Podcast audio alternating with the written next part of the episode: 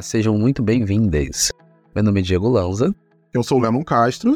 E hoje teremos mais um episódio do Clube do Livro sobre saúde mental. E vamos conversar hoje sobre o último adeus da Cynthia Hand. O Clube do Livro sobre saúde mental nasceu em junho de 2021. E nele nós nos propomos a ler juntos um livro que tenha saúde mental como tema central ou correlato. Temos um grupo no WhatsApp onde todos podem debater sobre o assunto, sobre aquela leitura e também se conhecer um pouco mais. E o nosso cronograma foi Amiga Genial em janeiro e fevereiro, Solução de Dois Estados em março e abril, o atual, o último adeus, maio e junho, Pá de Cal vai ser julho e agosto, em setembro e outubro vamos ler O Olho Mais Azul, e novembro e dezembro O Pássaro Secreto. Lembrando que esse episódio ele contém possíveis gatilhos emocionais. E como nós vamos dar contar para vocês como foi a nossa experiência de leitura, ele também terá spoilers, tá bom? Se você está escutando a gente através do aplicativo do Spotify, não deixe de seguir e avaliar o nosso podcast com cinco estrelas. Acompanhe o podcast Teste da Estante em todas as redes sociais, é arroba Teste da Estante no Twitter, Instagram e no TikTok. Se você quiser me seguir, eu sou arroba Lennon Castro em todas as redes sociais também. E o Diego, Diego, quais são suas, suas redes? Podem me seguir no Diego Underline Lanza no Instagram e também o arroba Sommelier Literário, que é também o meu perfil literário no Instagram. Então vamos nessa agora a falar sobre o último adeus. E vamos falar um pouco da sinopse do livro, né? O Último Adeus é narrado em primeira pessoa pela Alex, uma garota de 18 anos, que começa a escrever um diário a pedido da sua terapeuta, como forma de conseguir expressar os seus sentimentos retraídos. Há apenas sete semanas, Tyler, seu irmão mais novo, cometeu suicídio e ela não consegue mais se lembrar de como é se sentir feliz. O divórcio dos seus pais, as provas para entrar na universidade, os gastos com seu carro velho, ter que lidar com a rotina mergulhada numa apatia profunda é um desafio diário que ela não tem como evitar. E no meio desse vazio, Alex e a sua mãe começam a sentir a presença do irmão. Fantasma, loucura ou apenas a saudade falando alto? Eis uma das grandes questões desse livro apaixonante. O último adeus é sobre o que vem depois da morte, quando todo mundo parece estar seguindo adiante com sua própria vida, menos você. Lex busca uma forma de lidar com seus sentimentos e tem apenas nós, leitores, como amigos e confidentes. Cynthia Hand faz sua homenagem àqueles que se foram muito cedo e oferece um diálogo reconfortante a quem já esteve no lugar de sua protagonista.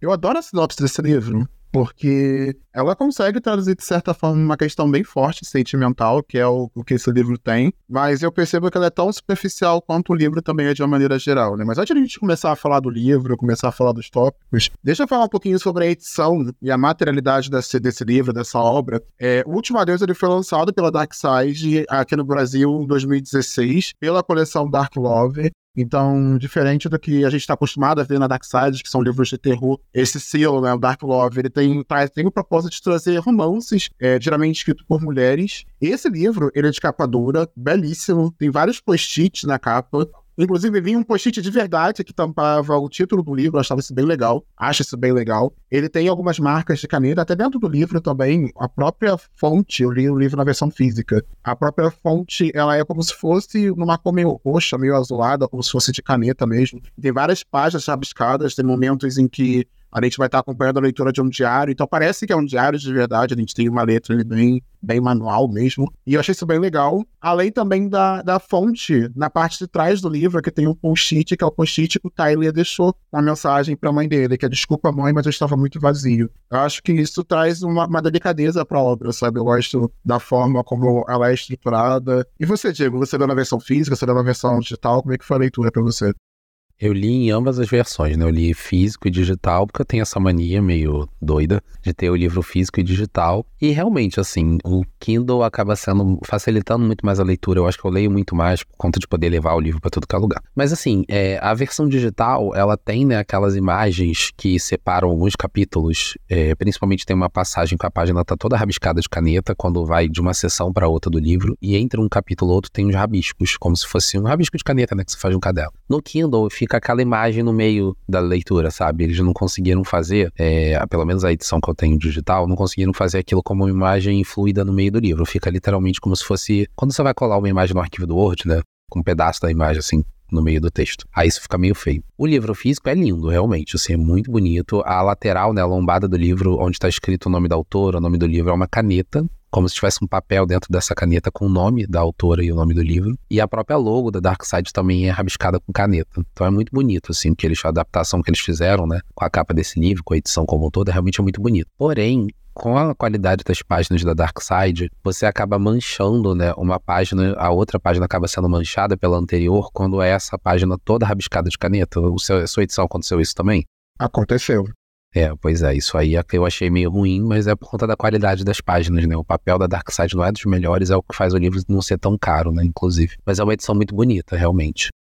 Vamos falar então da estrutura narrativa, né? A estrutura e a narrativa do livro. Ele é um livro que se passa em primeira pessoa, né? Narrado em primeira pessoa e é, tem uma, algumas passagens são diário propriamente dito. E isso às vezes me incomodou um pouco porque eu não vi grande diferença entre o diário e a, as narrações da protagonista, né, do, do dia a dia. É, isso eu não achei muito legal, porque achei que podia ter uma diferença. Ou o livro podia ser uma narração em terceira e a gente ter acesso diretamente né, à voz da, da, personagem pelo diário, ou pelo menos, se não fosse fazer essa diferenciação, que eu acho que não seria necessariamente imprescindível que fosse assim, poderia ser ambas em primeira pessoa mesmo, mas a gente podia ter acesso a alguma qualidade diferente de informação no diário, para justificar que ele existisse na história, né? É bem curioso, né? Porque não fez diferença nenhuma. De fato, não fez diferença nenhuma. Né? Exatamente, não tem diferença nenhuma. É claro que no final fica claro que esse diário ela vai entregar, né, lá pro namorado dela, que tem um conflito bem desenvolvido, né, entre o que aconteceu, a noite que aconteceu o suicídio e tudo mais, e como isso virou consequência, quais foram as consequências disso pra vida dela e pra essa relação. Mas eu senti uma falta, assim, achei que precisava ter alguma diferença. Isso realmente, como você falou, não tem diferença nenhuma entre a narração dela e o diário, assim, em termos de profundidade emocional, em termos de catarse, não tem diferença. Não se justifica, ao meu ver, assim, narrativamente falando a estratégia do diário. Pra gente sentir essa diferença, acho que se a gente pegasse o livro e, e pegasse para ler só as partes do diário, iria fazer alguma diferença para a estrutura da narrativa? Eu acredito que não, Dom. Acho que isso que deu, acabou não, não, tendo muito sentido, muito significado, sabe? Para mim foi diferente. Tanto que até essas quebras entre o capítulo, entre a história que ela tá narrando e a parte do diário, e tem essas folhas que o Diego sinalizou que parece que são rabiscos, que no começo do livro eles são rabiscos imensos, depois a gente percebe que ele vai diminuindo. Para mim aquilo não fez diferença nenhuma, sabe? Sabe? Eu não consegui. Eu não, na verdade, eu não entendi muito bem a mensagem que, queriam, que queria ser passada com esse, essa redução desse emaranhado da caneta. Para mim, foi não ter muita significância. Fez alguma diferença para você, Diego? Isso, tem isso, não tem?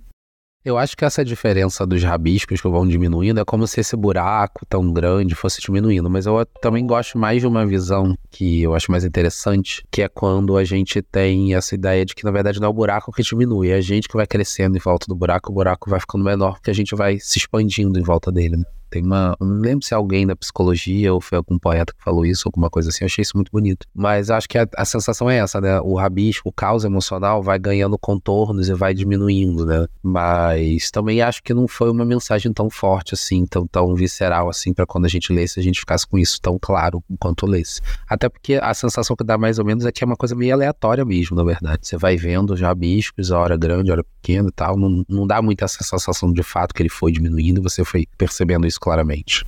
Parafraseando o RuPaul, sempre fala que se você precisa contar a história, se você precisa explicar, então aquilo não foi tão bem feito assim. E de fato, eu demorei para perceber que, que havia uma mensagem ali. Eu não fui tão desligado a ponto de não perceber que havia a busca por mostrar alguma coisa, porque de fato você percebe que vai diminuindo. Sendo que quando você tenta parar para avaliar o propósito, o que, que isso traz de diferença ali para a estrutura da narrativa ou para a história que está sendo contada, eu não sei, não, não, teve, não teve esse momento uau para mim, foi só tipo, ah, ok, bacana, legal. Mas enfim, saindo da parte da estrutura, da narrativa, indo agora um pouco para os personagens. Vamos conversar um pouquinho sobre essa estrutura familiar desses personagens principais, como são irmãos. É, eu achei bem legal a forma como a autora apresenta pra gente essa relação entre esses dois irmãos. E até como isso vem sendo construído com a questão do luto, com a questão do, das lembranças né, que, que Alex tem da relação que ela tinha com o irmão dela, eu achei isso muito bacana.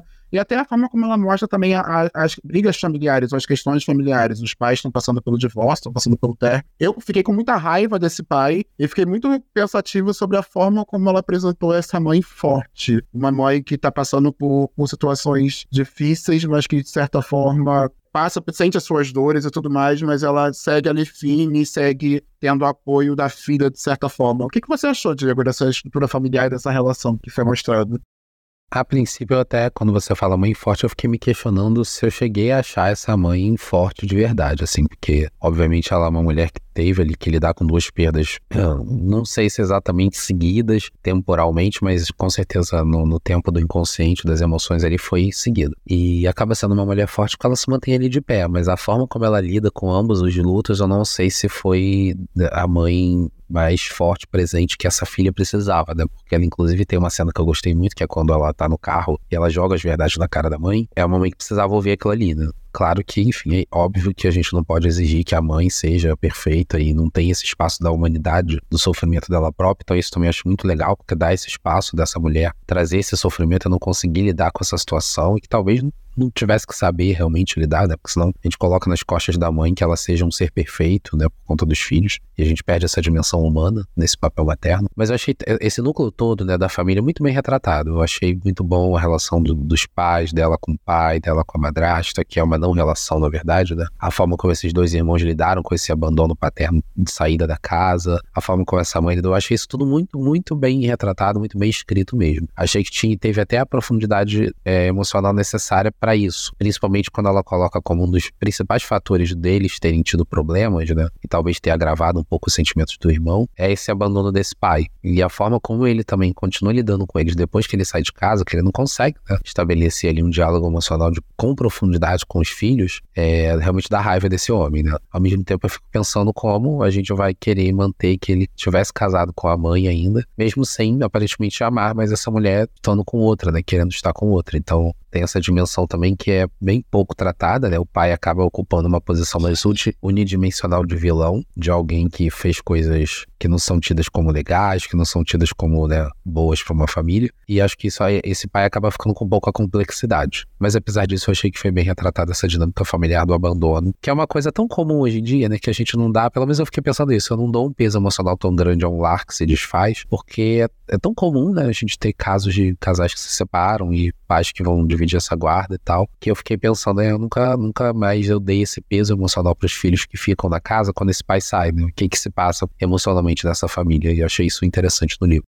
E o que eu achei interessante também, Diego, e isso é, é muito mérito da autora, da Cynthia Hand, Cynthia Mons, tava até brincando, é o que ela conseguiu trazer situações específicas em que aqueles personagens, aquela família estava envolvida e que a postura de cada um já era visível, a gente já conseguia estruturar ou enxergar é, como, como aquele personagem funciona, ou a mensagem que ela quer passar pra gente. Esse pai, por exemplo, em determinados momentos eu fiquei me questionando se houve alguma tentativa dele de se reaproximar dos filhos, ou de ter algum contato emocional. E o momento em que ela traz pra obra, e que ela traz pra narrativa a situação em que o, o Tyler teve a primeira tentativa de suicídio, que a mãe estava trabalhando, quem foi buscar o Tyler e a Alex no hospital foi esse pai, e que ele nem entrou dentro de casa para acompanhar o Tyler e a filha, que ele só deixou eles na porta e foi embora, é uma, uma pequena passagem, uma coisa minúscula que ela colocou ali, que a gente já consegue perceber que, na verdade, esse pai não tinha esse interesse de, de buscar uma nova conexão, ou de, de criar uma conexão com esses filhos. E, e aí ficou nítido para mim como era a postura desse pai e o papel desse pai nessa obra. Assim como as questões que ele traz para essa mãe. E quando eu falei que essa mãe é forte, é, eu me lembrei muito no, na forma como eu fiquei me questionando como é que eu reagiria se eu tivesse nessa situação de passar por, um, por,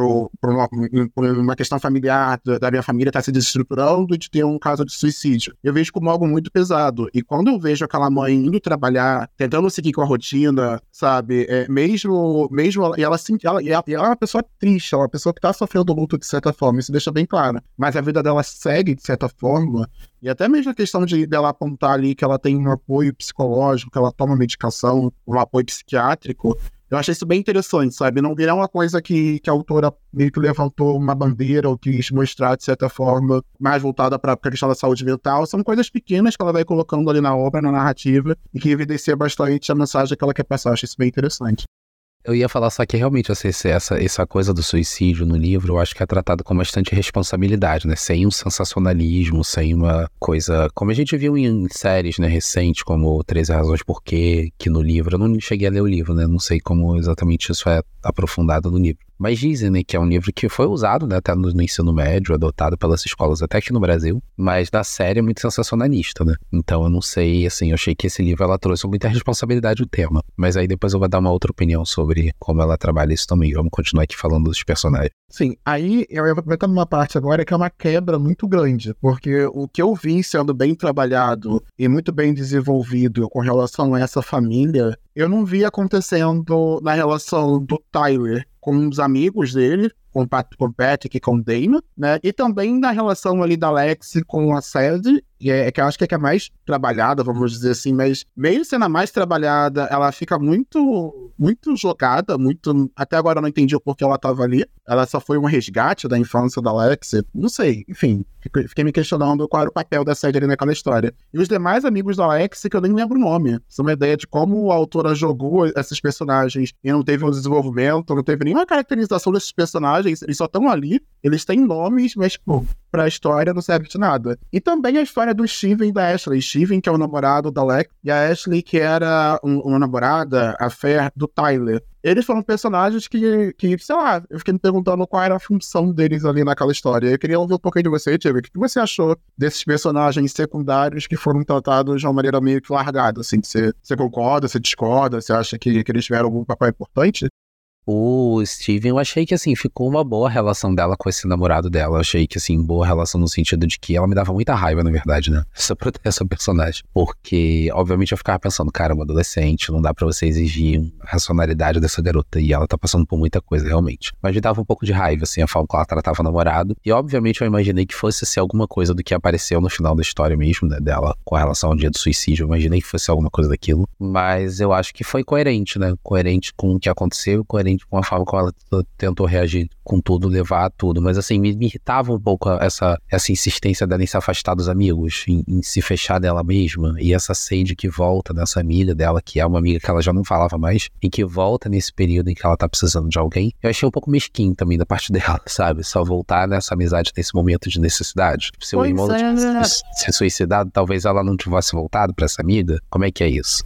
E assim, acaba pegando um pouco de sentido, porque ela tem essa, essa postura de querer ficar sozinha ou de querer se afastar dos amigos, sendo que surge uma pessoa que era lá da infância dela, de milhões de anos que ela não se falava, e começa a conversar com ela e elas meio que criam uma conexão ali, começam a falar sobre o assunto. Tudo bem que a, a autora até apresenta, né, que a, a série dela seis, sete, também participa, também teve uma perda recente, mas ficou muito desconexo. Tinha, tinha uma lista de amigos que estavam ali preparados para dar todo o apoio emocional que a Alex precisava e ela não queria, e aí do nada surge um outro personagem que vai ser esse apoio emocional dela durante esse momento, e tem até alguma, uma, alguma não sei se foi uma crítica que a autora quis trazer também de, da, da Sadie ser, de ser amiga dela na infância, depois ela meio que se desvirtuou entre milhões de aspas, ou deixou de ser uma menina perfeita e a mãe da Alex até estranha, ela tá voltando a conversar com ela, para mim não ficou, não fez sentido, sabe? Essa, esse resgate da infância ali pro, pro, pra tudo que tava acontecendo, sabe? Eu senti que uma coisa a mais dentro do, do, de outros assuntos mais importantes que estavam sendo tratados na obra, que era a questão do suicídio do divórcio, sabe? Ficou meio sem sentido para mim. O Steven, você falou que imaginou que teria alguma coisa a ver lá com o dia, o dia do suicídio e tudo mais. Eu, eu, não, eu não, não tive essa percepção, não. Eu, eu senti que ele teve uma importância nesse momento, mas até esse acontecimento, até o momento em que ela fala que eles estavam juntos e que ela não atendeu o telefone do Tyler porque ela estava com o Steven, eu não, não dei muita importância para ele. Eu ficava me perguntando por que ele continuava insistindo tanto nessa relação com ela, ou por que ele estava se colocando tanto em segundo lugar, se eu nem sabia o que, que eles viveram, sabe? Não, não ficou claro para mim de onde vinha esse sentimento que, que ele estava dando para ela e ela não estava retribuindo. Não sei se você sentiu isso também. Eu achei meio bem, bem superficial a, a, relação deles dois, sabe? Ela falar que ai, eu queria que ele fosse mais meu amigo. E aí tem toda essa questão que você falou também, de lembrar que sou um adolescente. Né? Eu não posso exigir muito de adolescente, mas é, foi, foi, eu achei ela chata. Eu achei ela chata em determinado, determinados momentos, sério. Ah, eu fico até com pena de falar isso por conta da situação que ela viveu, né, no livro e tal, mas eu realmente achei ela uma personagem chata também. Ela me irritava.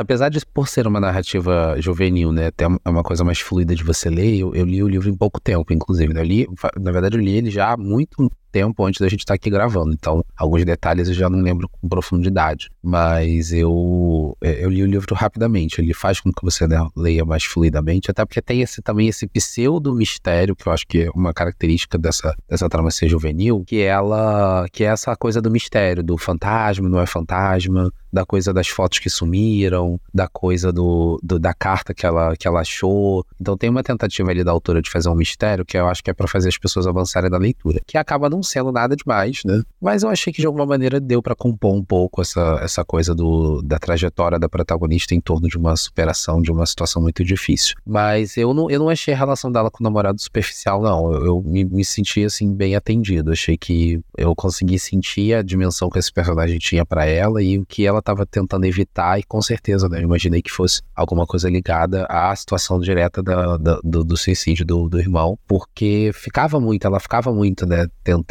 Não se entregar, tentando cortar essa relação, tentando se afastar dessa relação. Isso me irritava, porque eu imaginei que fosse né, ela com essa incapacidade de conseguir elaborar tudo o que aconteceu e a culpa e etc. Mas é, me irritou, né? principalmente essa coisa que você falou, do, do, dos amigos que estavam dispostos a dar, dar, um apoio emocional e ela optava por realmente se afastar de todos eles, né? ao invés de poder contar com essa rede de apoio.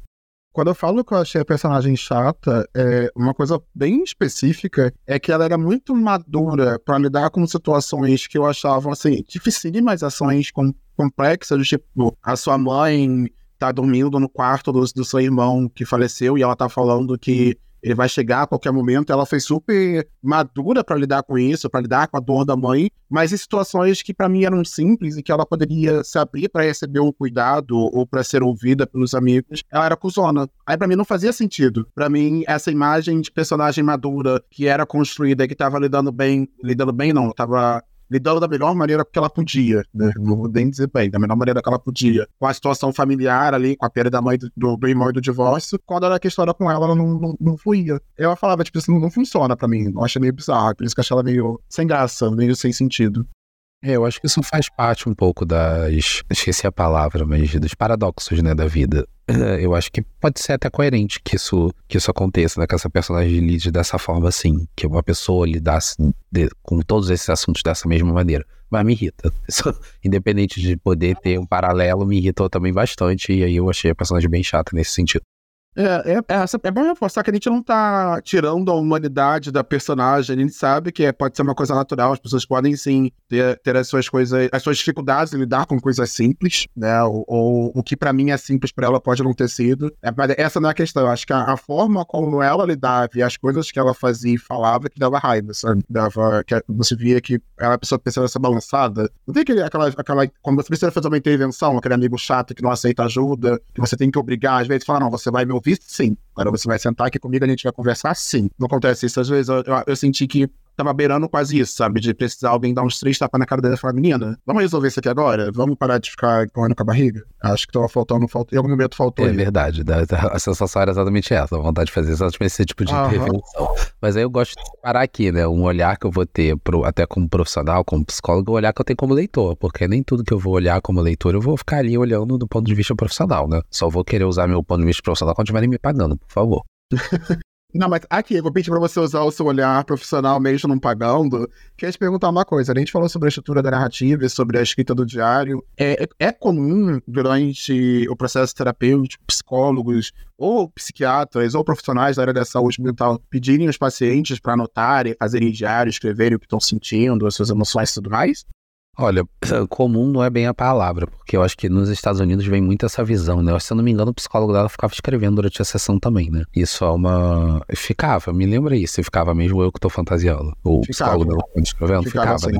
Uhum. Que isso é uma, uma, uma, visão bem comum, assim, de filmes e tal, de, e que talvez seja comum em alguns, algumas terapias americanas que são voltadas pro, pra cognitivo comportamental, né? E tal. Talvez isso seja mais comum para esse grupo, embora eu acho que não exatamente, porque a gente não fica escrevendo durante a sessão que o paciente está falando. A gente costuma escrever depois que acaba a sessão um resumo, enfim, algumas impressões e tal. Mas durante a sessão não é tão comum assim, não. Mas é, é pode acontecer, faz parte de uma das estratégias da psicologia, principalmente as, as, as terapias cognitivas comportamentais, você pedir deveres de casa para o paciente. Um deles pode ser um diário, como pode ser uma planilha onde você vai registrando a frequência que as emoções acontecem, que pensamentos estão associados a essas emoções, em que horário que elas aparecem. Tipo de coisa pode acontecer. Não é tão funcional quando o paciente está num, num estado tão depressivo que geralmente ele não vai conseguir fazer. Então acaba não sendo tão funcional você pedir esse tipo de exercício. Mas ela não estava né, com uma depressão que inviabilizava ela de viver necessariamente. Né? Então acho que poderia acontecer sim, de pedir um diário para você se aprofundar, ou até mesmo esse exercício né, de você escrever cartas. É, na Gestalt terapia, por exemplo, pode acontecer de você pedir para fazer uma. O terapeuta pedindo durante a sessão para você fazer uma cena, reproduzir uma cena de você conversando com alguém que você gostaria de conversar naquele setting terapêutico, por exemplo, que é uma coisa similar a essa ideia da carta, né? Que você está escrevendo a carta para alguém. Eu lembrei de uma passagem da série My Mad Back Diary, que essa série, inclusive, em que a personagem principal está numa sessão de terapia e ela é uma pessoa muito dura consigo mesma. Ela, ela fala muito mal, ela tem uma visão muito negativa sobre si. E aí o psicólogo dela pede para ela imaginar quando ela era criança. Ela ou fechar os olhos e lembrar de como ela era quando era uma criança. E aí, como é sério, né, mostra ela dentro desse, desse consultório e mostra uma personagem, uma atriz, fazendo ela como se fosse uma criança. E aí ele pede pra ela, pra ela falar todas as coisas ruins que ela tá falando para ela mesma para aquela criança. E aí ela chora, fala que não consegue, e, e isso ficou muito marcado, assim, essas, essas ferramentas né, que a gente usa em terapia para tentar gerar essas conexões com as nossas emoções, com os nossos sentimentos, ou para registrar de certa forma. Ficou bem legal. Voltando aqui para a questão do, do, livro, do Último Adeus, a gente já falou um pouquinho sobre como o divórcio, como o impacto na estrutura familiar do divórcio ele causa, né, com esses personagens e tudo mais. Eu achei legal que ele, a, o autor usou a personagem da mãe para falar um pouco também sobre o uso de medicação controlada, que a mãe ela tomava remédio. É, é bem curioso que ela até oferece para filha, para filha dormir. A filha tá falando que tá conseguindo dormir, ela pergunta se a filha quer tomar. Achei meio, meio curioso, engraçado e errado, mas enfim, tá lá. E até a questão da, do, da busca pelo conforto na religião, que ela até fala que a mãe tá começando a se sentir melhor, inclusive ela tá indo nas igrejas aos domingos. E eu achei curioso ela ter colocado a questão religiosa, mas ela não ter aprofundado tanto. É, você tem alguma consideração, Diego, sobre a forma como a questão do divórcio, toda essa estrutura familiar, a briga dos pais, como isso foi abordado? Fechamos aqui. É, né, como eu, fiquei, eu comentei, né? Eu lembro até que a minha prima, a, a mãe e o pai dela se separaram quando eles, ela, ela, ela era muito jovem, né? Nós éramos muito jovens. E essa minha prima, ela cresceu como se fosse uma irmã minha, né? A gente cresceu muito junto, brincando e tal. Então eu lembro que quando os pais dela se separaram, foi uma coisa, né, impactante, mas ao mesmo tempo, eu quando era criança, e eu tinha outros colegas também que os pais se separavam, eu achava muito curioso essa perspectiva de você ter outra casa, você ter um outro quarto naquela casa, de você poder ter essa, esse outro mundo além do mundo que você já conhece no seu dia a dia. Eu achava isso muito interessante. Não sei como eu lidaria se meus pais se separassem quando eu fosse mais jovem, apesar de que já na adolescência, juventude, juventude eu achava que era melhor que eles tivessem se separado, porque meus pais brigavam muito, né? E a minha mãe, sempre com um temperamento muito forte, sempre foi meio difícil de acompanhar esses processos. Mas eu achei que, como eu disse, né? Eu acho que no seio familiar dela com o irmão, achei que foi bem trabalhado como eles reagiram a isso. Eu acho que esse pai perdeu um pouco de profundidade emocional enquanto personagem, porque o ponto de vista era sempre dela, do irmão e da mãe, como vítimas, né? E o pai como vilão por ter abandonado a família. Mas de alguma maneira esse pai era meio estranho mesmo, né? Ele não, não tinha esse, essa aproximação emocional com os próprios filhos, talvez por culpa, e aí tinham um certo receio de se enfim, não sei. Mas eu acho que fica uma coisa meio unidimensional desse pai, né? Em alguns momentos do livro. Bom, outro tema, outro tema muito importante do livro, né, que é um dos temas centrais, é a questão do suicídio do Lu. E aí eu tenho um pouco é, sentimentos conflitantes. É, você até falou agora um pouco da religião, eu acho que é, é um, é um amparo importante né, para algumas pessoas em situações de, de, de, luto, de falecimento, porque a gente tem ali uma certa visão do mundo pós-morte que nos ajuda, né, às vezes, a conviver melhor com essa imagem da perda, com essa sensação da perda, com essa, com essa possibilidade de imaginar o que existe do outro lado, se existe alguma coisa do outro lado. Então é sempre um, um campo é, acolhedor para essa dor, né? Mas eu confesso que eu já nem lembro direito como isso aparecia no livro na figura da mãe. Então eu acho que foi tão pouco aprofundado, como você comentou, que eu já nem lembro direito que a mãe estava frequentando. Foi bem superficial mesmo. É, exatamente. E aí o livro, ele tem essa característica. Ao mesmo tempo que eu acho que ele trata o suicídio com certo é, respeito, com certa... Não é respeito a palavra, é com certa responsabilidade por ser principalmente uma, uma obra juvenil, e aí fazendo um paralelo com a série, né, do, do 13 Porquês, que é muito sensacionalista, eu acho que ao mesmo tempo o, o livro acaba perdendo um pouco de profundidade emocional. É, eu acho que tem ali um retrato bem feito do que, que é um luto, de como lidar com esse como se lida com esse luto. É, é uma situação avassaladora, né? Você perder um ente querido por suicídio é, e principalmente ter esse, essa, esse agravante de que essa pessoa parece que tentou fazer uma, uma aproximação, uma fala com você antes de ter chegado ao ato de fato. E, e fica essa culpa né, do que, que poderia ter acontecido se você tivesse ouvido falar, mas é, ao mesmo tempo eu acho que quando ela chega na conclusão que ela não poderia ter salvo o irmão, eu achei que foi muito rápido. Eu achei que perdeu um pouco e não me convenceu como ela chegou a essa conclusão de que ela não poderia ter salvo o irmão, e ela não poderia mesmo, né? Mas eu acho que foi muito rápido essa passagem, sabe? Eu acho que o livro tem um pouco de, de densidade emocional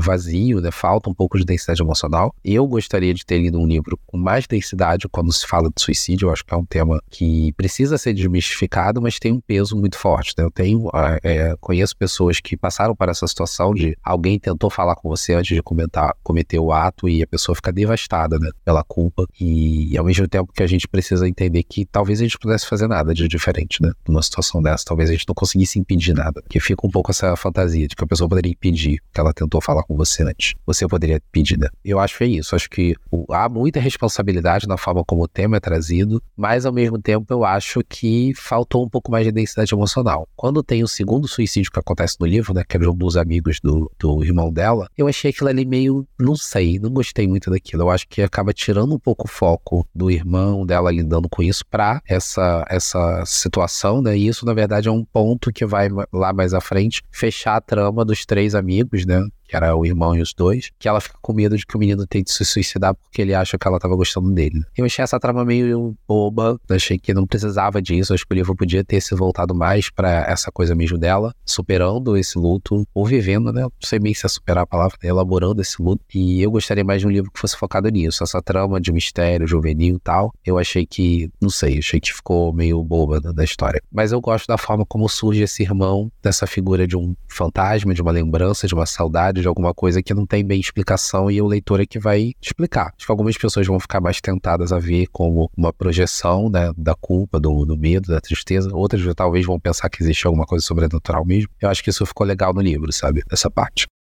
Eu acredito, Diego, que a autora ela teve acertos e erros quando ela tentou tratar, quando ela tratou sobre o suicídio ali na obra. O, a parte dos acertos, eu acho que está muito vinculada a um assunto que é bem tabu, né? Que as pessoas têm muita dificuldade de falar, de, de tocar no assunto, de falar sobre o suicídio. E eu sinto que ela falou com muita responsabilidade, como você falou. Principalmente se é um livro jovem adulto, eu acho que a forma como é abordado o tema aqui, eu achei muito responsável, principalmente quando ela fala a forma como a sociedade enxerga, quando ela traz a, o comparativo de que teve uma uma outra aluna que morreu no colégio, ela morreu de uma doença, eu não lembro se era câncer, se foi algum câncer, alguma doença que ela teve, e que ela morreu muito jovem, que ela foi homenageada durante todo o ano. Ela teve diversas, diversas homenagens para aquela menina que, que veio a falecer, e o irmão dela, por ter cometido suicídio, por ter se suicidado, ele não seria lembrado, ele seria meio que esquecido, meio que apagado. Então, essas críticas que ela traz, a forma como a sociedade enxerga até o suicídio, eu achei muito, muito bacana, achei um grande acerto. Mas eu acho que ela errou muito, errou muito, com quando ela relativizou a questão do suicídio, principalmente quando aconteceu esse segundo do amigo dela. Eu,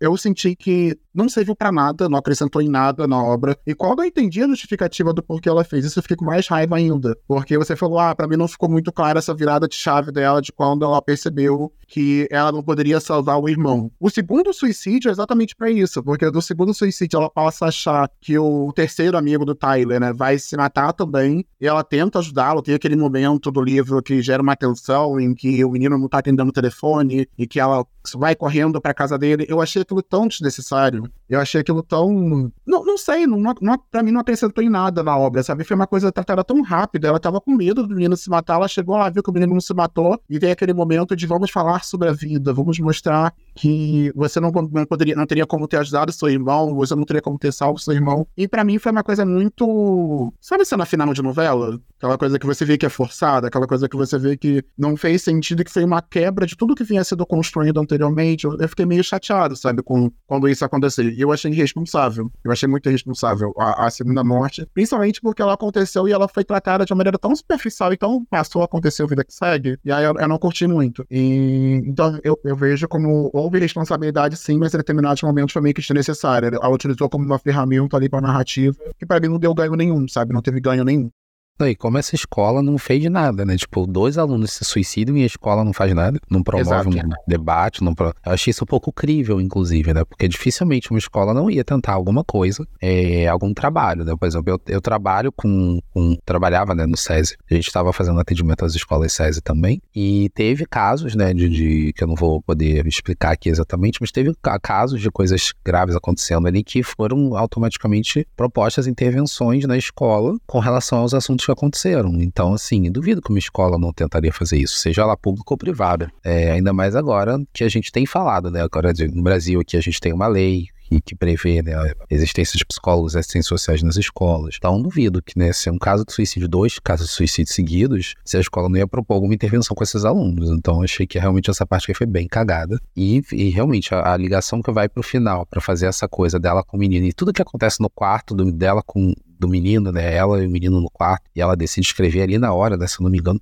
Aí aquilo realmente foi tipo cena de novela forçada mesmo. Aquilo ali foi péssimo. Foi, foi sim tem essa questão da, dos amigos, né? Como esses amigos reagem também. Eu acho que, não sei, também faltou um pouco desses amigos se aproximarem mais, com mais, com mais tentativas de serem enfáticos com isso, com relação à forma como ela estava lidando com tudo. Mas eu não sei se foi uma tentativa da autora de colocar essa crítica da sociedade, como você comentou, da escola, que a escola homenageou a menina que morreu de morte natural, mas a outra pessoa que morre de, uma, de um tema que é tabu, mas que enfim, a gente deveria entender como uma questão ligada a doenças emocionais, a questões complicadas mesmo, não são escolhas recreativas né, que uma pessoa faz quando tenta cometer um ato de suicídio. Então, a sociedade lidar dessa forma, como se fosse um, uma coisa muito feia, um pecado, porque tem essa, esse peso religioso também, né? Muitas religiões falam que a pessoa que se suicida, ela está eh, cometendo um, um, pecado gravíssimo contra a própria vida, que isso vai ter consequências no além-vida muito pesadas e tal. Então, acho que acaba criando esse ranço social que as pessoas lidam com esse tema como se fosse uma coisa feia, suja, quando a gente deveria lidar com muito mais é, apoio, né? Deveríamos dar muito mais apoio às famílias que sobreviveram ao suicídio e falar dessas vítimas de suicídio como vítimas, né? Elas não são autoras da própria morte, elas são vítimas da própria morte.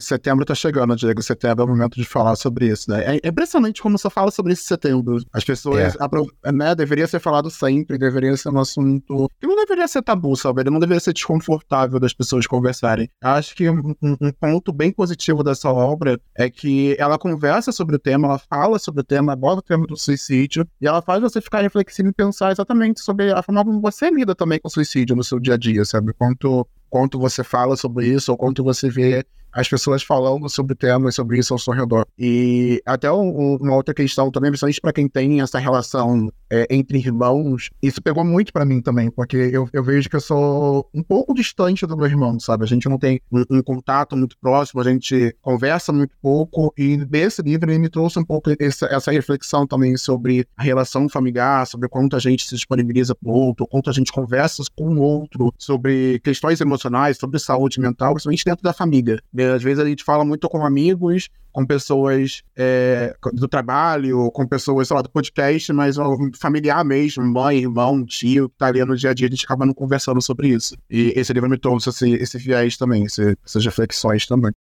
Bom, vamos falar então da nota do livro, né? É, eu sempre tenho aquela opinião, né, de falar que eu não gosto da nota, mas eu já meio que me rendi um pouco a isso quando eu coloco os livros no Scooby, né? Que ali tem que ter nota. O Goodreads eu nunca usei, mas o Scooby eu acabo às vezes colocando ali para facilitar eu identificar, né, quantos livros eu li, quais livros eu li. E eu acho que eu botei três estrelas, não tenho certeza, vou até olhar aqui no celular mas acho que eu botei três, porque eu esperava um pouco mais do livro, não desgostei, mas também não, não é nada que eu fale, meu Deus, mudou minha vida e é uma obra fenomenal e uau, vou indicar para todo mundo. Não cheguei nesse lugar com esse livro. E você?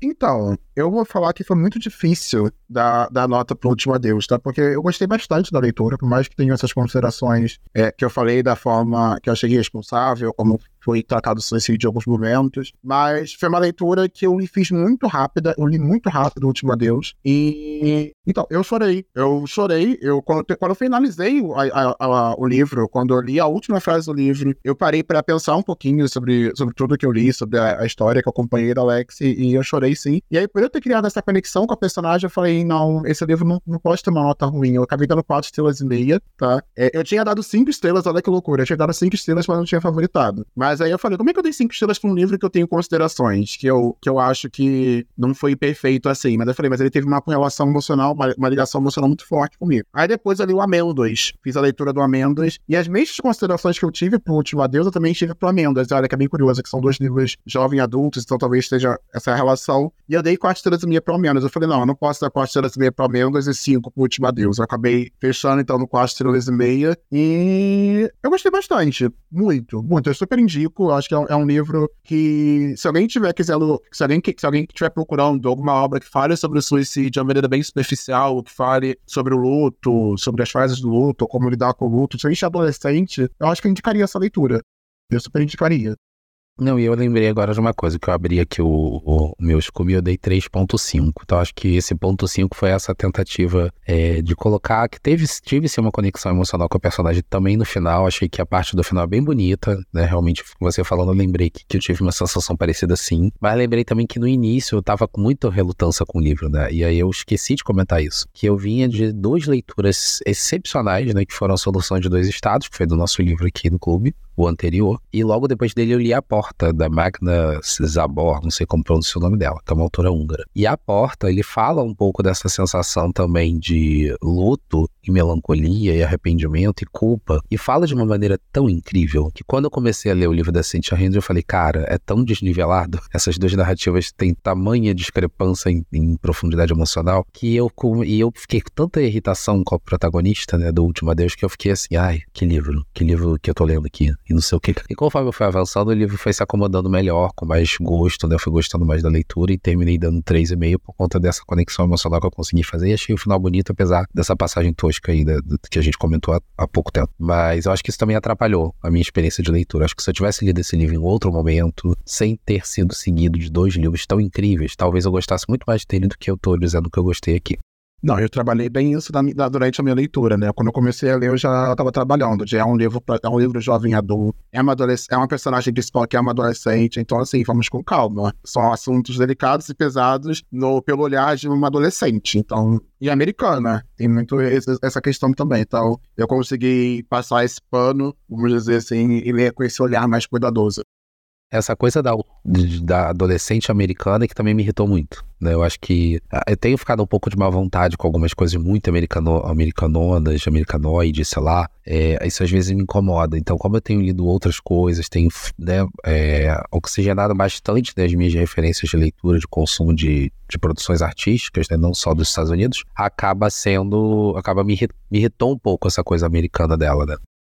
É, eu achei legal também a importância que a autora deu para psicóloga e para todo o tratamento, acompanhamento psicológico que a personagem principal tem, acho que até no encerramento, na forma como ela conclui a história e no quanto ela mostra, demonstra que todo, toda essa maturidade que a personagem teve para lidar em determinadas situações com o, a questão do suicídio do luto foi graças a esse acompanhamento psicológico que ela estava tendo. Isso eu achei bem legal também. A Cynthia Haynes, ela tem essa característica né, de trazer a questão da saúde mental para as suas obras. Ela é uma estadunidense. A obra é uma obra de ficção, mas a autora ela também perdeu o irmão e ela dedicou o último adeus pro irmão dela, tanto que era dedicatória, você já começa o livro com essa frase que é para Jeff, porque esta é a única maneira com a qual eu sei alcançar você. Eu, eu já achei linda essa dedicatória dela. E tem outras obras da Cynthia Hand, da Cynthia Monde, que estão disponíveis no Kindle Limited. Você consegue, se você tiver o Kindle Limited, é só você pegar lá, que tem o Cartas que eu escrevi antes de você e o Minha Lady Jenny. Minha Lady Jenny, Minha Lady Jenny, não sei como, como você quer pronunciar, mas são duas obras bem avaliadas também, tanto que esse último modelo a gente não comentou, a nota, a média dele no Scoob é 4.4 e no Goodreads é 4.09, então são notas excelentes. É, a gente já compartilhou aqui que nós gostamos, tivemos a nossa, nossa, nossas considerações também, né, tem algumas coisas A, mas de uma maneira geral, assim, eu acredito que a experiência ela foi bem positiva, né, eu gostei bastante.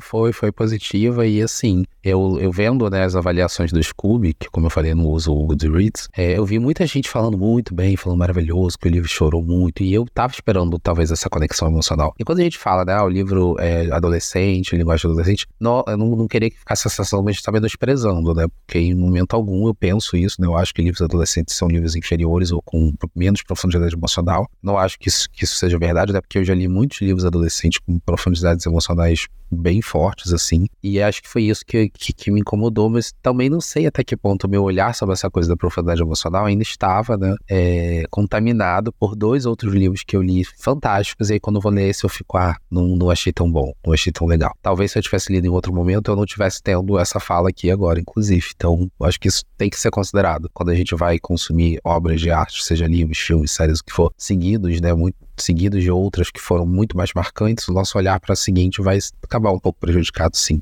Eu queria, inclusive, que esse livro ele fosse um dos queridinhos de TikTok, tá? Eu acho que ele trata de uma maneira muito mais responsável a questão do suicídio do que os 13 porquês, por exemplo, que é o aclamadíssimo aí do TikTok. Eu queria ver a galera jovem lendo o Última Deus, porque eu acho que ela é muito mais responsável do que outras obras por aí. Ah, com certeza. Eu não li os 13 porquês, mas se o livro for igual ao sensacionalismo da série, realmente ela é muito, muito mais responsável. E acho que a gente chegou no final, né? Sim, chegamos ao fim.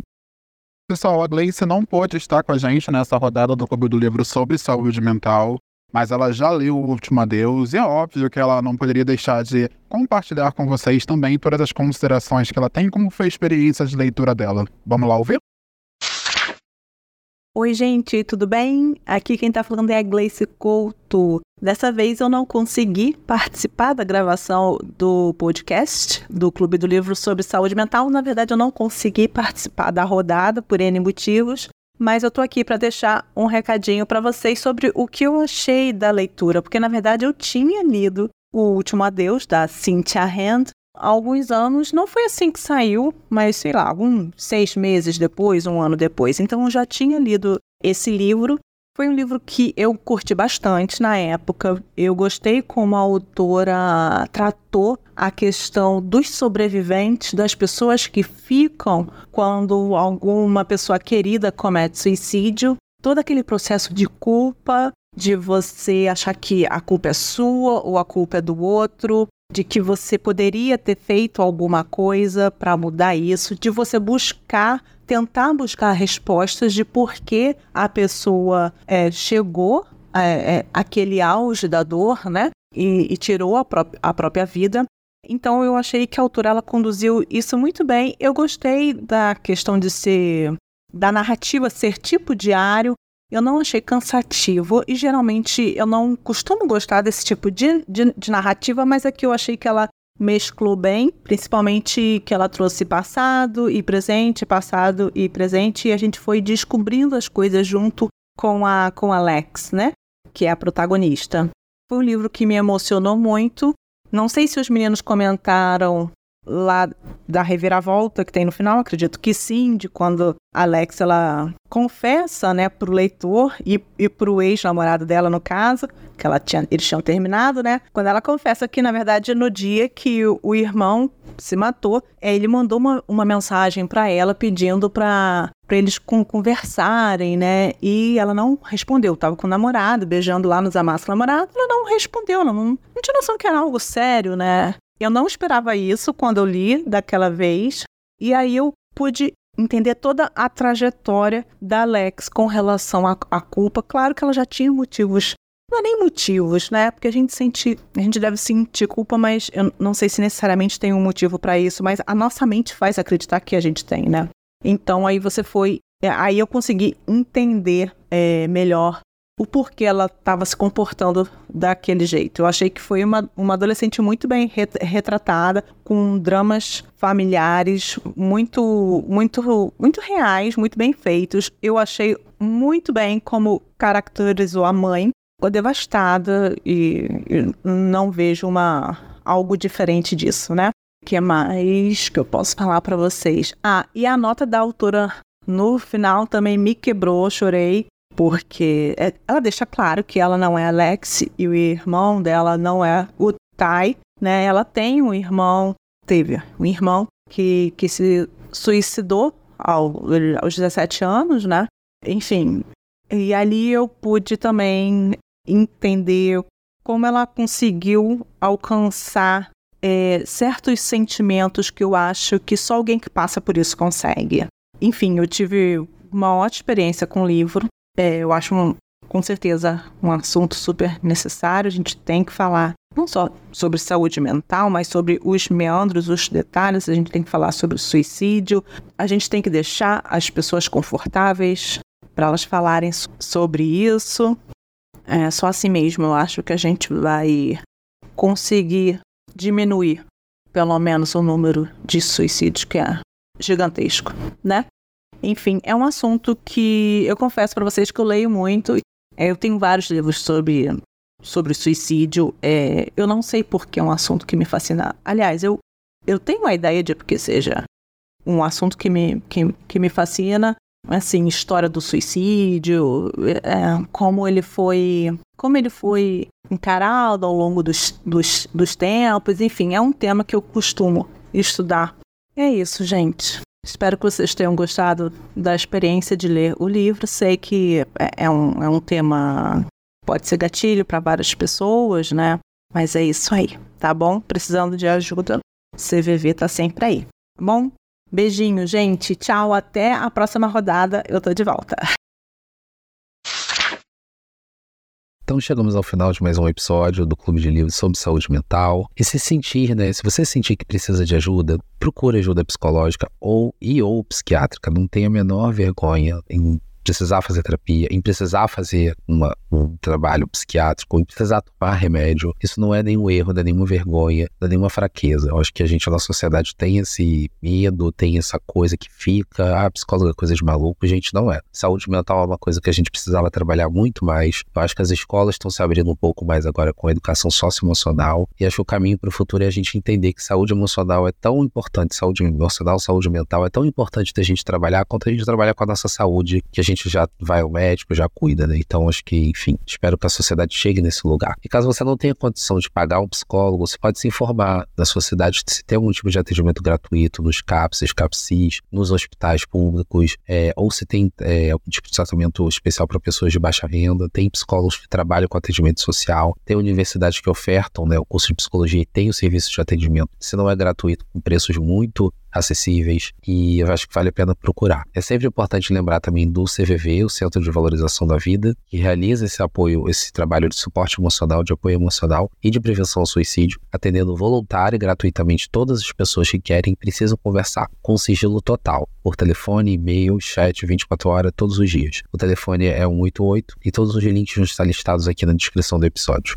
E lembrando que a nossa próxima leitura será Cal do Gustavo Ávila, mais uma obra nacional. Vamos ler agora durante os meses de julho e agosto. Eu estou bem ansioso, vou, vou ser super sincero com vocês. Eu comprei o livro com o próprio Gustavo. É uma distopia, então é, mais um gênero aí, ou que tá totalmente fora dos que a gente já leu. A gente. É o mais legal, né, Diego? Se a gente parar por olhar, que a gente está navegando em vários gêneros e estilos de livro. A gente leu clássico, leu livro contemporâneo, leu YA, agora a gente está no uma distopia. Acho que isso mostra quanto diversos gêneros sempre podem abordar uma, esse assunto importante que é a saúde mental, que a gente sempre busca nas nossas obras. Se você quiser participar do Clube sobre Saúde Mental, o formulário ele vai estar disponível aqui no box de descrição.